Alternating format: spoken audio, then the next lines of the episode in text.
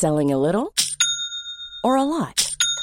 Shopify helps you do your thing however you cha-ching. Shopify is the global commerce platform that helps you sell at every stage of your business. From the launch your online shop stage to the first real life store stage, all the way to the did we just hit a million orders stage. Shopify is there to help you grow. Shopify helps you turn browsers into buyers with the internet's best converting checkout. 36% better on average compared to other leading commerce platforms because businesses that grow grow with Shopify. Get a $1 per month trial period at shopify.com/work. shopify.com/work.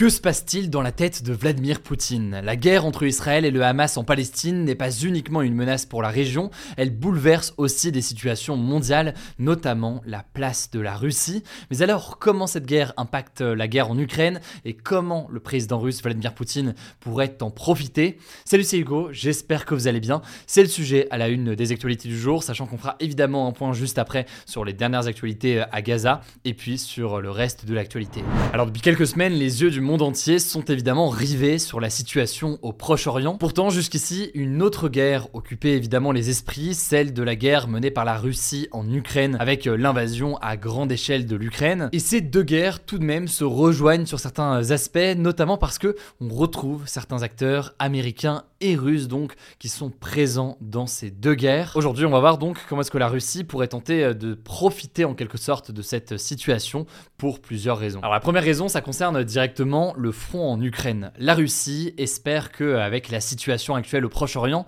eh bien les États-Unis auront plus de mal à donner de l'argent à l'Ukraine parce que préoccupés par d'autres enjeux ou alors souhaitant mettre des moyens autre part. Et en soi, les débats sur l'aide américaine apportée à l'Ukraine, c'est pas du tout des débats qui sont nouveaux.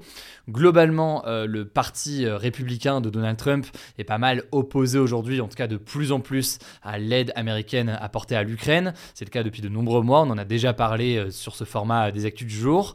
Mais là donc, ça pourrait se renforcer et forcément, eh bien, ça profiterait à la Russie dans la situation actuelle. La deuxième raison, elle est euh, davantage diplomatique et médiatique, elle rejoint beaucoup euh, ce premier point, c'est le fait que le conflit actuel détourne l'attention des Occidentaux, que ce soit les gouvernements, mais aussi les médias, qui étaient jusqu'ici beaucoup concentrés sur la guerre en Ukraine. Et en fait, ce détour de l'attention peut permettre à la Russie de continuer son offensive en Ukraine avec moins d'attention entre guillemets que précédemment. Par exemple, ces derniers jours, la zone d'Avdivka, une ville de 30 000 habitants, est particulièrement visée par les Russes. Enfin, dernière chose, et c'est peut-être la chose la plus importante à analyser aujourd'hui, l'image des pays occidentaux on a pris un coup dans certains pays.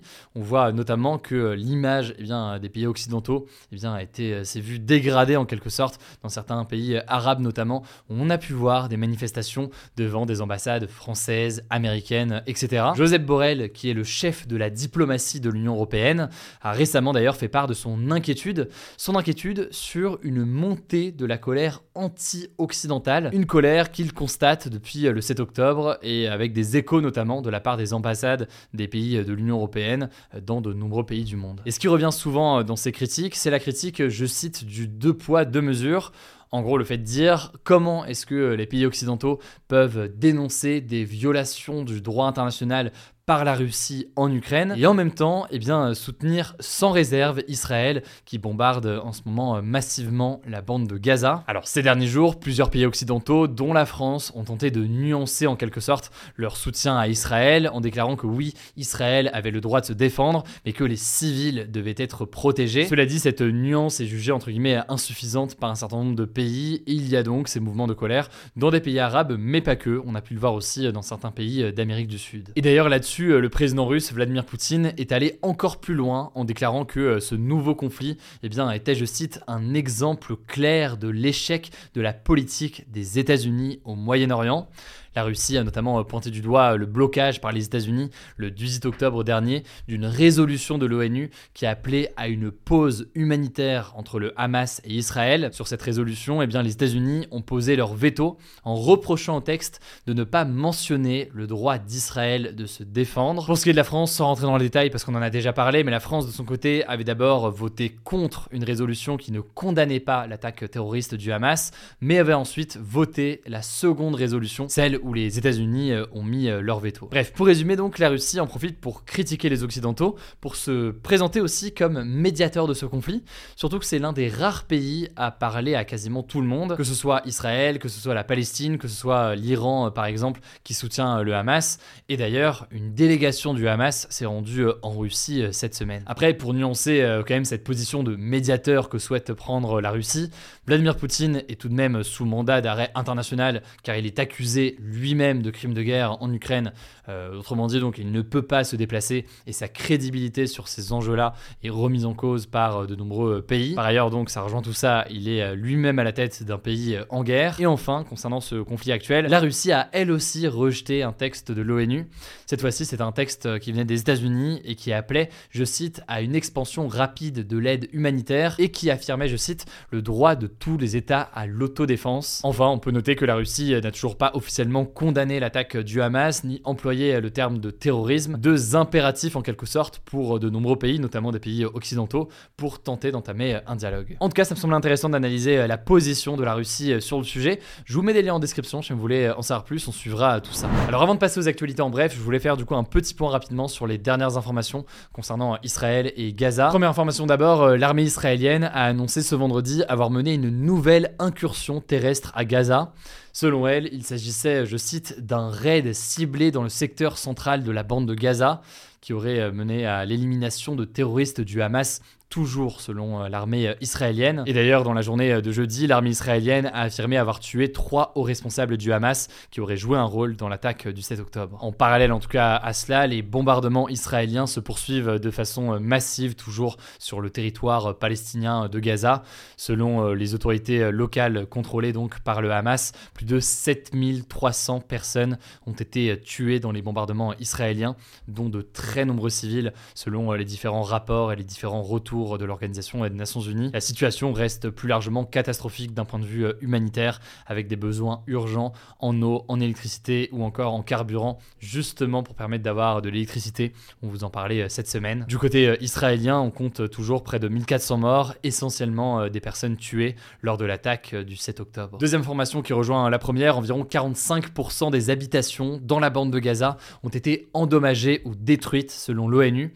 Ça concernera au total plus de 16 000 logements. À noter ici que l'ONU se base sur des chiffres qui sont fournis justement par le ministère des Travaux publics et du Logement contrôlé par le Hamas. Les dirigeants de l'Union européenne ont réclamé ce jeudi des couloirs humanitaires et des pauses pour venir en aide aux habitants de Gaza. Selon l'ONU, Gaza a un besoin urgent d'aide significative et continue, et ce donc alors que les frappes se poursuivent en ce moment. Du côté de la France, on peut noter notamment que la France a annoncé envoyer 54 tonnes d'aide humanitaire à Gaza dès samedi, dont des kits médicaux d'urgence, des tentes ou encore des médicaments. Et d'ailleurs, concernant les chiffres qui concernent des Français, 35 Français ont été tués en Israël depuis l'attaque du 7 octobre, selon un dernier bilan. Par ailleurs, 9 Français sont encore retenus en otage ou disparus. La ministre des Affaires étrangères française, Catherine Colonna, a assuré ce vendredi sur RTL avoir eu des preuves de vie de certains otages. On verra donc ce qu'il en est, alors que plus largement, c'est encore 224 personnes, israéliennes ou étrangères, qui sont retenues en otage par le Hamas à Gaza. Dernière actualité avant les actualités en bref, 719 actes antisémites ont été recensés en France depuis le 7 octobre. C'est ce qu'a annoncé le ministre de l'Intérieur Gérald Darmanin ce jeudi dans une interview au Dauphiné Libéré. Au total, 839 personnes ont été interpellées en lien avec ces incidents. Il faut noter qu'en moins de trois semaines, ces chiffres dépassent largement le nombre de signalements sur l'ensemble de l'année 2022, qui était de 436 actes antisémites. On continuera donc à suivre la situation. Je vous laisse avec Blanche pour les actualités en bref et je reviens juste après. Merci Hugo et salut tout le monde. On commence avec cette actu en France.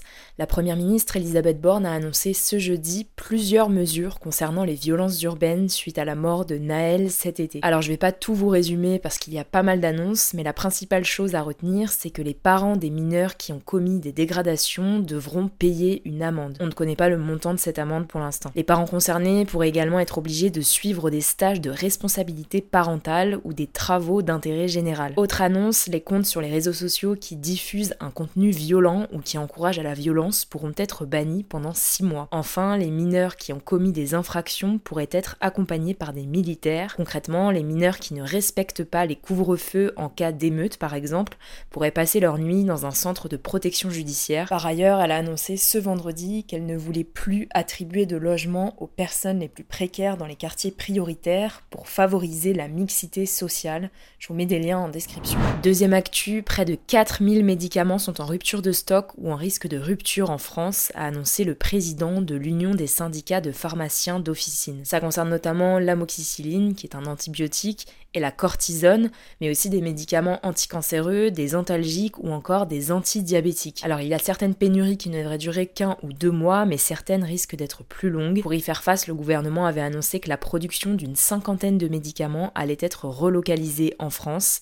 Il y a aussi des mesures plus temporaires, comme le fait de vendre certains antibiotiques à l'unité en pharmacie. Troisième actu, les étudiants dont les logements sont réquisitionnés pour les Jeux olympiques de Paris en 2024 auront droit à 100 euros et deux places pour les épreuves des JO, a annoncé la ministre de l'Enseignement supérieur Sylvie Retailleau. En fait, les logements du CRUS, donc l'organisme qui gère notamment les résidences étudiantes, seront mis à disposition des pompiers, des soignants, des forces de l'ordre ou encore des membres de la sécurité civile pendant les JO. Alors comment le gouvernement justifie cette mesure? Eh bien selon Sylvie Retailleau, tous les ans en Ile-de-France, 30% des logements CRUS, soit 6000 logements, sont inoccupés pendant l'été car les étudiants arrêtent leur bail. L'idée du gouvernement c'est donc de les réquisitionner pendant les JO, sachant que plus de 2000 étudiants sont dans cette situation. Alors selon la ministre, ces étudiants seront relogés pour les deux mois d'été sans surcoût et donc auront droit à 100 euros ainsi que deux places pour les épreuves des JO, une annonce qui a fait beaucoup réagir sur les réseaux sociaux, vous vous en doutez. Sylvie Retailleau a par ailleurs annoncé que 1667 logements du village olympique allaient être reconvertis en logements étudiants après les JO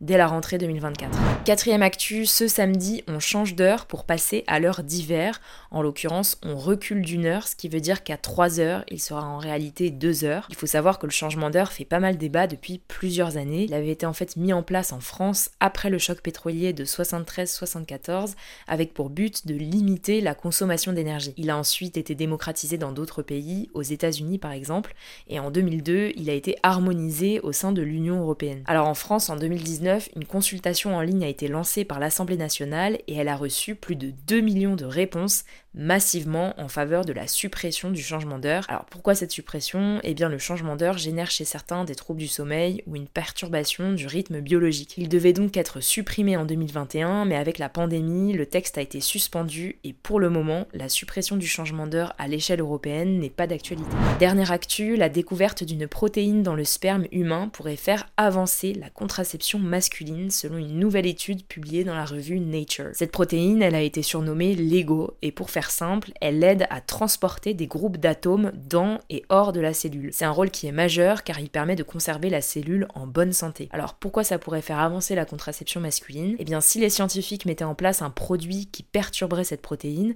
eh bien ça n'aurait a priori pas d'effet dans d'autres cellules puisqu'elle est spécifique au sperme. Bon maintenant attention, ça ne sera pas pour tout de suite, il y a encore énormément de choses à étudier sur cette protéine, mais ça reste une découverte intéressante. Voilà, c'est la fin de ce résumé de l'actualité du jour. Évidemment, pensez à vous abonner pour ne pas rater le suivant, quelle que soit d'ailleurs l'application que vous utilisez euh, pour m'écouter. Rendez-vous aussi sur YouTube ou encore sur Instagram pour d'autres contenus d'actualité exclusifs. Vous le savez, le nom des comptes, c'est Hugo Décrypte. Écoutez, je crois que j'ai tout dit. Prenez soin de vous. Mom deserves the best, and there's no better place to shop for Mother's Day than Whole Foods Market. They're your destination for unbeatable savings, from premium gifts to show-stopping flowers and irresistible desserts. Start by saving 33% with Prime on all body care and candles. Then get a 15-stem bunch of tulips for just $9.99 each with Prime. Round out Mom's menu with festive rosé, irresistible berry chantilly cake, and more special treats. Come celebrate Mother's Day at Whole Foods Market.